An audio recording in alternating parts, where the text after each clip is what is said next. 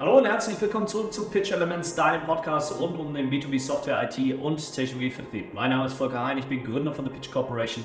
Wir helfen euch im SaaS und IT Sales dabei, mit weniger Meetings mehr Umsatz zu generieren, sprich eure Winrate zu steigern und euren Sales Cycle zu verkürzen. Und heute sprechen wir darüber, warum Struktur in Sales so wichtig ist.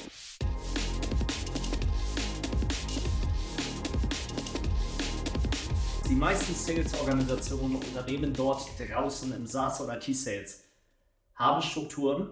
Das große Problem ist aber, fast keiner hält sich daran. Du wirst es kennen, vielleicht als Seller, vielleicht auch in deinem Sales-Team. Ja? Ihr habt einen CRM-Prozess, ihr habt ganz klar definierte äh, Systeme, Prozesse, die ihr ausfüllen müsst nach einer Opportunity. Und es macht keiner. Keiner füllt das CRM-System aus, keiner füllt die Opportunities richtig aus die Discovery Calls kreuz und quer. Jeder macht, was er will. Jeder stellt völlig unterschiedliche Fragen. Der Sales-Prozess sieht bei jeder Opportunity völlig anders aus. Mal haben wir ein POC, mal haben wir ein RFP-Pricing äh, drin, mal gehen deine Seller rein und äh, fangen an, über Themen zu sprechen, die die Kunden gar nicht interessieren. Das heißt, der gesamte Sales-Prozess in eurer Organisation ist zwar eigentlich da, eigentlich müsste es jeder machen und jeder müsste wissen, was der Prozess ist, aber oft wird dieser Prozess nicht richtig durchgeführt. Ähm, das siehst du an ganz, ganz vielen Stellen. Vor allem siehst du das im Impact, natürlich im Forecast, also in deinen Zahlen, dass wenn du deine Pipeline-Reviews machst, vor allem im Management, auch als Geschäftsführer, dass du dann einfach feststellst, hm, irgendwie die Opportunities, die da reported werden, die kommen am Ende des Tages dann wieder doch nicht. Und eure Forecast Predictability, also die Wahrscheinlichkeit, dass der Forecast, den ihr macht, auch tatsächlich stimmt, der liegt irgendwas bei 30, 40 Prozent vielleicht. Auch das ist natürlich ein Riesenproblem, weil am Ende des Tages hängt da die gesamte Firma dran. Am Ende des Tages, wenn ich meinen Forecast nicht richtig berechnen kann, wenn ich nicht klar sagen kann, diese Opportunity kommt und diese Opportunity kommt nicht, ja, dann habe ich ein unheimliches Problem, insbesondere im Investmentbereich. Also wenn du neue Mitarbeiter anstellen möchtest, wenn auch deine Firma jetzt zum Beispiel weiter in das Produkt investieren möchte, neue Development-Ressourcen anstellen möchte und so weiter und so fort. Das heißt, der Härtenschwanz, der aus einer unstrukturierten Sales-Vertriebsmannschaft kommt, der ist ewig lang und zieht sich in die gesamte Organisation. Weil, und das ist eines der meines Erachtens nach wichtigsten Punkte, die ich verstehen muss als Geschäftsführer oder Führer einer solchen Software- oder IT-Company. Es gibt zwei Dinge, die extrem wichtig sind. Das eine ist das Sales und das andere ist das Produkt. Habe ich ein scheiß Produkt, dann werde ich nicht die Umsatzmarge machen, die ich machen möchte. Dann werde ich nicht es schaffen, diesen Markt wirklich konstant zu erobern, Marktanteile zu gewinnen, wirklich reinzugehen in diesen Markt, andere aus dem Markt rauszuschieben und dort wirklich Platzhirsch zu werden, marktdominierender äh, Anbieter in diesem Bereich zu werden. Es wird nicht klappen, wenn ich kein gutes Produkt habe. Deswegen ist das Produkt erstmal der zentrale Mittelpunkt einer jeden SaaS- und IT-Firma. Das muss geil sein. Das Produkt muss einfach knallen. Das muss Kunden begeistern. Die müssen ein einfaches Interface haben. Es muss Probleme lösen, dieses Produkt. Auf der anderen Seite kann ich aber das geilste Produkt der Welt haben, wenn ich keine Salesmannschaft habe, die in der Lage ist, Kunden wirklich dafür zu begeistern, Kunden abzuholen, Einwände aufzuklären, die ganzen Vorannahmen, die man als Kunde vielleicht hat oder als Prospect, als Lead, wenn man sich ein Produkt vielleicht anschaut oder eine IT-Lösung anschaut oder einen Dienstleister anschaut. Die ganzen Themen, die dann aufkochen, die ganzen Vor- und Einwände, das Ganze, was man über diesen Anbieter vielleicht denkt, all das muss ja im Sales behandelt werden. Das heißt, ich kann das geilste Produkt haben, das wird sich aber von alleine nicht verkaufen, sondern ich brauche auch vernünftige Sales-Prozesse im Hintergrund, eine vernünftige Sales-Organisation, die das rüberbringt. Und jetzt geht es natürlich um die Frage, wie kann man eine Sales-Organisation so effektiv und stringent wie möglich aufbauen? Wie funktioniert das, dass ich aus den Leuten, die ich habe, aus diesem Herzstück meines Unternehmens, Leute, die für mich, mit mir verkaufen ein Produkt, wie schaffe ich das, dass diese Leute wirklich performen und dass wir die beste Performance leisten, die möglich ist. Ich will ja keine aufgeblasene Sales-Organisation haben, wie das in vielen Corporate-Unternehmen der Fall ist, wo du irgendwie manchmal gar nicht weißt, äh, was hat die Person eigentlich die letzten zwei Wochen eigentlich gemacht oder die letzten zwei Monate zum Beispiel. Wo Leute einfach unter dem Radar mitfliegen können.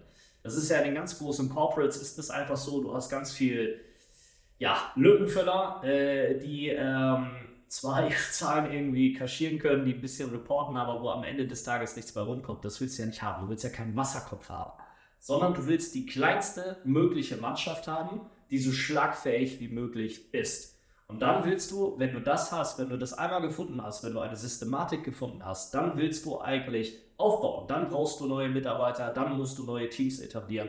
Und das ist schon der erste Punkt, wie man es schafft, besser diese Struktur in das Unternehmen reinzukriegen, besser in die Sales-Teams reinzukriegen, indem man von Anfang an dafür sorgt, dass Prozesse auch wirklich funktionieren. Es ist oft so, und da schließe ich mich auch nicht aus mit, unter, mit meiner unternehmerischen Journey, die ich jetzt auch mit der Pitch Corporation habe oder auch mit anderen äh, Firmen haben werde in der Zukunft. Das, was man macht, das ist genauso wie im Sales, das ist Learning by Doing. Das heißt, als ich gegründet habe, ich habe gar keine Ahnung gehabt von irgendwas. Ich habe keine Ahnung davon gehabt, wie stellt man Mitarbeiter richtig ein, wie findet man die überhaupt, wie führt man Mitarbeiter richtig, wie gehst du mit den ganzen Sorgen und Problemen um. Natürlich hatte man auch Personalverantwortung äh, in meiner Zeit bei SAP, das war aber eine Matrix-Organisation, wo ich jetzt nicht HR-mäßig äh, für die Leute verantwortlich war, sondern fachlich. Das heißt, die sollten einfach verkaufen. Ich habe aber jetzt mit denen nicht die Jahresgespräche geführt oder irgendwie mal, keine Ahnung, äh, Leute eingestellt oder sonst irgendetwas. Das war einfach nicht Teil meiner Aufgabe dort, sondern mein Teil war es zu verkaufen und dafür zu sorgen, dass das Produkt geil wird und dass das Produkt richtig geil verkauft werden kann. Und dann die Leute zu enablen, wie kriegen die das Zeug eigentlich auf die Straße? Wie kann man die ersten Kunden dafür gewinnen? Und dann, wie kann man das skalieren in die Vertriebsorganisation? Und deswegen ist es oft so, dass man so reingeschmissen wird ins kalte Wasser und dann muss man halt gucken, ah, wie funktioniert das denn alles? So. Und das ist natürlich so, dass wenn du große Wachstumsphasen hast, und wir haben jetzt in den letzten zweieinhalb Jahren, wir haben ja massiv Gas gegeben. Also wir sind ja in dieser, sagen wir mal, bei dieser Zielgruppe, die jetzt auch nicht die einfachste Zielgruppe ist, ne? Shoutout an euch, äh, dass ihr so schwierig seid. Äh, das ist ja nicht das Einfachste, an diese Zielgruppe dann auch tatsächlich zu verkaufen. Äh, weil ihr seid viel, viel schlimmer als jeder andere Kunde, der da draußen ist. Sales an Sales zu machen, ist viel schwieriger als Software-Sales an irgendwelche C-Level zu verticken. Äh, ist tatsächlich so. Auf jeden Fall, man lernt natürlich äh, in dieser Phase. So, und dann ist es halt einfach Learning by Doing und das ist eines der größten Probleme, weil wenn du anfängst, Prozesse zu bauen oder Leute zu heiren, die in eine Situation reinkommen, wo die Prozesse noch nicht klar sind, ja, dann hast du immer irgendwie Leerlauf. Du hast immer Prozesskosten. Du hast immer eine Struktur, die noch nicht in Gänze funktioniert. So, Beispiel, wenn bei euch der Outbound-Prozess nicht vernünftig funktioniert, wenn ihr den nicht nachgewiesen habt, wenn ihr nicht bewusst überlegt habt, wie muss dieser Outbound-Prozess funktionieren, ja, dann kann ich mir kein SDA-Team mit sechs Leuten da äh, heiern und hinstellen und dann sagen, ja, figert das mal aus, probiert mal irgendwie rum und macht mal. Das sind irgendwelche, vielleicht, ne, ich will euch nicht zu nahe treten, aber vielleicht sind das irgendwelche, keine Ahnung, 20, 21-jährigen Leute, die von der Uni kommen die jetzt mal ebenso Meetings organisieren sollen. Natürlich ist das schwierig und erzeugt nicht die Ergebnisse, die ich eigentlich haben möchte. Und viel schlimmer, ich verbrenne diese Leute. Ich verbrenne die nicht nur für mich, ich verbrenne die für die gesamte Industrie, weil die einfach teilweise dann frustriert sind. Ich meine, SDA ist ja gefühlt der meistgehastete Job äh, in dieser Branche, wo jeder schnell weg will. Jeder will ein halbes Jahr SDA machen und dann irgendwie schon AI werden, weil er keinen Bock hat, irgendwie auf Outbound. Und das ist etwas, das kann ich durchbrechen, indem ich von Anfang an mir Gedanken darüber mache, was ist überhaupt der richtige Prozess, was ist die richtige Struktur. Was ist das, was ich überhaupt in diesem Prozess wirklich brauche und durch welche Schritte kann ich Leute befähigen, das Beste zu machen in diesem Prozess? Das heißt, das ist das eine. Bevor ich einen Prozess skaliere, bevor ich da Leute drauf schmeiße und Leads drauf schmeiße und sage, so, jetzt müssen wir aber 10 xen hier alles, muss der Prozess überhaupt an sich erstmal funktionieren. Ich brauche eine ganz klare Struktur, von der ich weiß, okay, das ist bulletproof, das haben wir nachgewiesen, das funktioniert. So, das ist Punkt Nummer eins. Punkt Nummer zwei ist dann, wenn ich quasi diesen Prozess etabliert habe, dass, und das passiert in fast jeder Firma, dass irgendwann so eine Overengineering stattfindet. Ihr werdet das vielleicht kennen, ne? wenn ihr in einer Sales-Organisation seid, die schon relativ weit fortgeschritten ist, wenn ihr in euer CRM-System guckt. Möglicherweise habt ihr da 40 Felder, die müsst ihr ausfüllen für jede Opportunity. Möglicherweise habt ihr ein ganz enges Qualifizierungs-Discovery-Framework, ihr habt ganz enge Forecasting-Frameworks und da wird erwartet, dass die Leute das ausfüllen und dass die Leute das machen. Das heißt, der zweite Fehler, warum sich keiner an diese Strukturen hält, ist, weil es viel zu viel ist.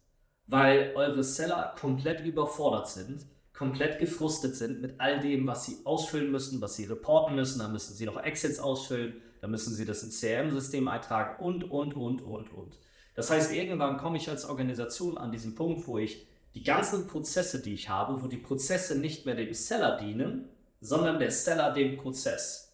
Und das ist etwas, das muss ich immer wieder anschauen. Ich muss mir immer wieder das, was ich mache im Sales, in meiner Sales-Organisation, muss ich mir angucken und versuchen herauszufinden, overengineeren wir gerade einen Prozess, der viel, viel einfacher ginge oder was machen wir gerade mit diesem Ding? Weil nochmal, Der Prozess soll dem Seller dienen, aber nicht der Seller dem Prozess. Und das ist eine ganz, ein ganz feiner Grad, den die wenigsten Sales-Organisationen wirklich hinkriegen, weil irgendwann die Controller reinkommen, weil irgendwann die Manager reinkommen, weil irgendwann da Leute reinkommen, deren einziger Job es ist, den ganzen Tag auf CRM-System drauf zu gucken oder auf Excels drauf zu gucken und einen Forecast zu planen und irgendwie herauszufinden, wo steuert diese Firma eigentlich hin. Und genau diese Steuerung kann ich ja nur machen, je mehr Informationen ich habe. Deswegen fangen sie an zu sagen, das, was in den Deals drin steht, das reicht uns nicht. Wir brauchen das, das, das, das und das und das und das. Und das überfordert die Seller. Und genau weil es die Seller überfordert, füllt es eben keiner aus. So, das heißt, ich muss immer danach gucken, dass ich schlanke, effektive, effiziente Prozesse hier tatsächlich aufbaue. Punkt Nummer drei, warum die meisten Sales-Organisationen an der Struktur scheitern, ist, weil die Leute es einfach nicht verstehen, wozu das ganze Zeug dienen soll. Ich bin mir relativ sicher, wenn ihr eure Seller wirklich mal fragen würdet im Team, was hältst du eigentlich von unserem CRM, was hältst du von unseren Reporting-Prozessen, was hältst du vom Forecasting, was hältst du von unseren Pipeline-Codes, die wir äh, gemeinsam haben. Und ihr würdet das in einer super ehrlichen Umgebung machen. 90% eurer Seller würden sagen, es ist absolute Scheiße. Es ist absolute Zeitverschwendung. Ich habe das Gefühl, ihr haltet mich von meiner Arbeit ab. Ich habe das Gefühl, ich arbeite für einen Prozess, nicht, dass der Prozess für mich arbeitet und so weiter und so fort. Und das liegt daran, weil die Leute gar nicht mitgenommen werden. Ihnen wird gar nicht kommuniziert. Ja, wofür brauche ich denn jetzt diese 40 Felder in der Opportunity? Es wird den Leuten gar nicht gezeigt, was habe ich als Seller denn davon, wenn ich diese 40 Felder in der Opportunity ausfülle sondern worum es ganz oft geht, ist, ja, füll das aus für deinen Manager, füll das aus fürs Management, füll das aus fürs Reporting, füll das aus dafür, dass andere Leute damit arbeiten können. Und ich sitze dann da, ich habe 40 laufende Opportunities, wo ich mir denke, ey, also auf gut Deutsch, mich doch am Arsch machen, wieso soll ich das denn alles ausfüllen? ne? Also da muss man sich mal hineinversetzen in die Situation eurer Seller, dass das eben etwas ist, wo man vielleicht danach gucken sollte, den Leuten einfach mal mitzugeben, zu erklären, warum und wieso das denn jetzt wichtig ist. Und dann muss ich eigentlich anfangen, die Leute mitzunehmen und in die Prozesse mit einzubinden. Und das ist Fehler Nummer vier, dass die Prozesse, dass die Strukturen in einem Sales-Team gebaut werden ohne die Seller. Dass sie einfach theoretisch gebaut werden, dass man sich Firmen reinholt, die toll in der Konzeptionierung von Vertriebsprozessen sind, die toll darin sind, äh, Sales-Phasen aufzubauen. Ich meine, es gibt ja auch Sales-Phasen, Frameworks und wie baue ich mein Sales auf? Das gibt es ja wie Sand am Meer. Da gibt es ja tausende Firmen. Äh, oder tausende weiß ich jetzt nicht, ne? aber es gibt genügend Firmen im Markt, die genau das machen, die genau auf diese Ebene gehen und sagen, ey, wir wollen euch mal einen theoretischen Sales-Prozess bauen. Und das Problem damit ist immer, dass erstens der Sales-Prozess nichts mit diesem Kunden zu tun hat. Er hat nichts mit der Realität eurer Kunden zu tun. Das heißt, die moderne Buying Journey, wie eure Kunden wirklich kaufen, das hat überhaupt nichts mit dem zu tun, was in eurem CRM-System drinsteht. Die Leute kaufen doch heute ganz anders. Das sind doch ganz andere Entscheider, die da heute sitzen. Und das muss doch im Sales mal reflektiert werden. Diese ganze Unterscheidung auch in Inbound und Outbound, das ist so veraltet. Das ist so überkommen. Weil wen interessiert es denn, ob ein Lead jetzt inbound reingekommen ist, der sich selber über die Website gemeldet hat oder generiert wurde von irgendjemandem? Wen interessiert es?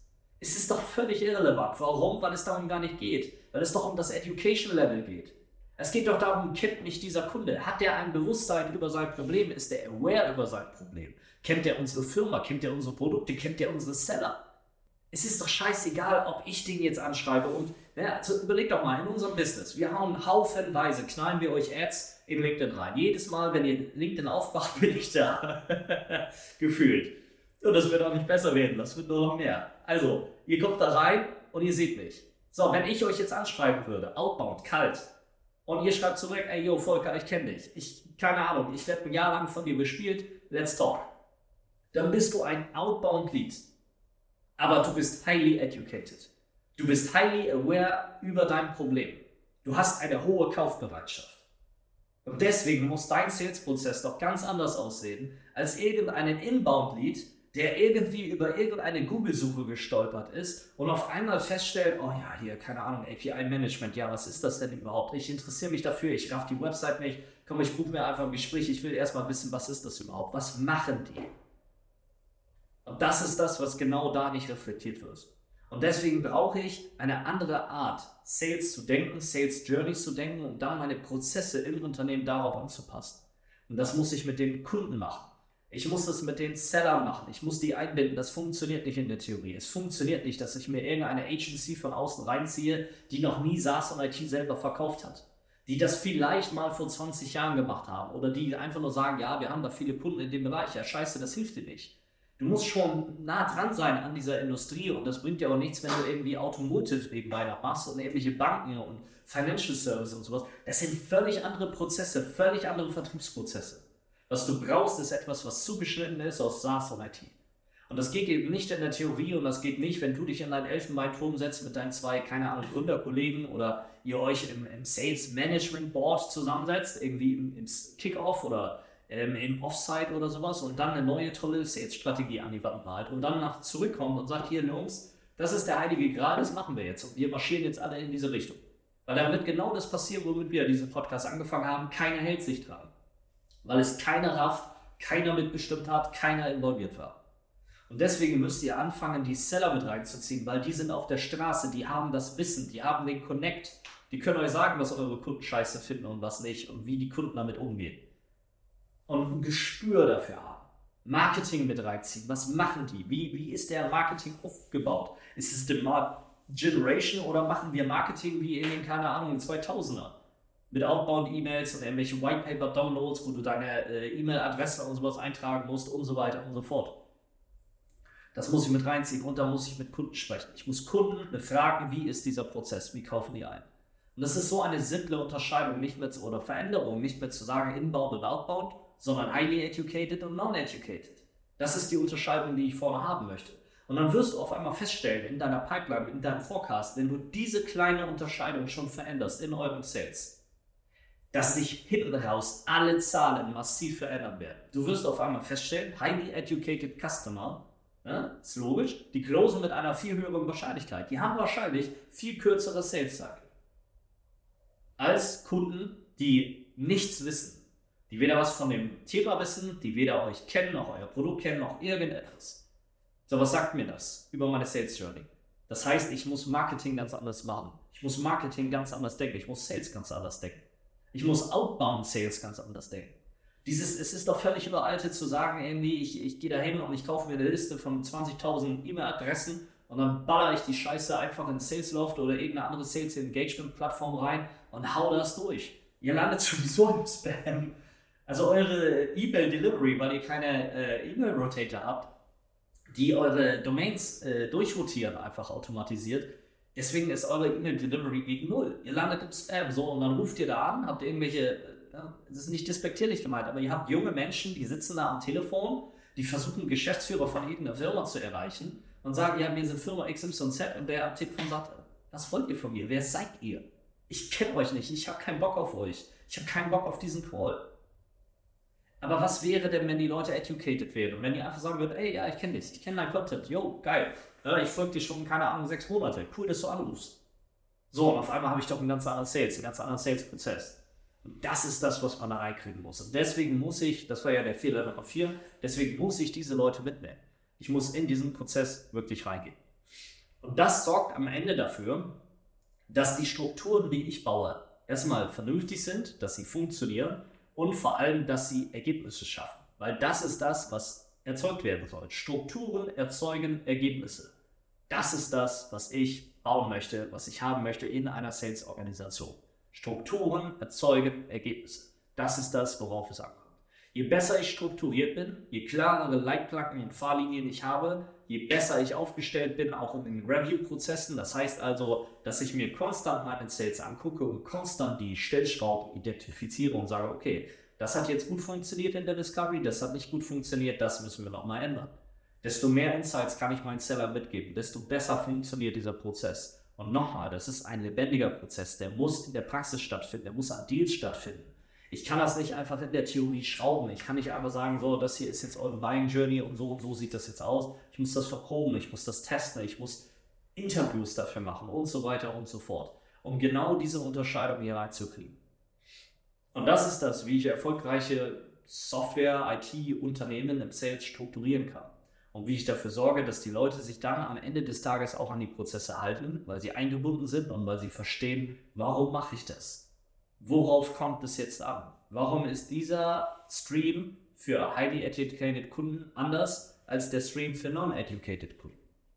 Das sind zum Beispiel Dinge, die kann man ganz simpel im Sales etablieren. Wenn ihr dabei Hilfe benötigt oder sagt, äh, wir wollen uns hier auf eine Expedition begeben und wir wollen nicht in die nächste Tretmine latschen, äh, dass uns alles um die Ohren fliegt und dann nie wieder damit anfangen, sondern wir wollen von Anfang an auf bewährte Best Practice setzen. Wir wollen von Anfang an alles richtig machen. Wir wollen von Anfang an keine Leads verbrennen, keine Deals verbrennen, keine Kunden verbrennen, sondern wir wollen, dass das Zeug einfach funktioniert und dass wir schnell in die Umsetzung kommen und dass wir schnell hochskalieren können dann könnt ihr euch einfach melden, Erstgespräch organisieren, wo ich mit euch genau durchgehe, durch euren Sales Cycle, durch euren Sales Journey, wo wir gemeinsam überlegen, wie kann dieses Thema denn eigentlich tatsächlich verändert werden? Wie kann man hier verschiedene Stellschrauben nutzen? Wie kann die Sales Journey, die Buying Journey besser werden? Und was bedeutet das dann im Endeffekt für das Team und wie kann ich das alles umsetzen? In diesem Sinne, schön, dass du mit dabei warst. Eine kleine Folge zur Skalierung von Prozessen und wie du es schaffst, dein Sales-Team mehr auf die Strukturen ähm, in deinem Sales zu bringen. In diesem Sinne, schön, dass du mit dabei warst und bis zum nächsten Mal.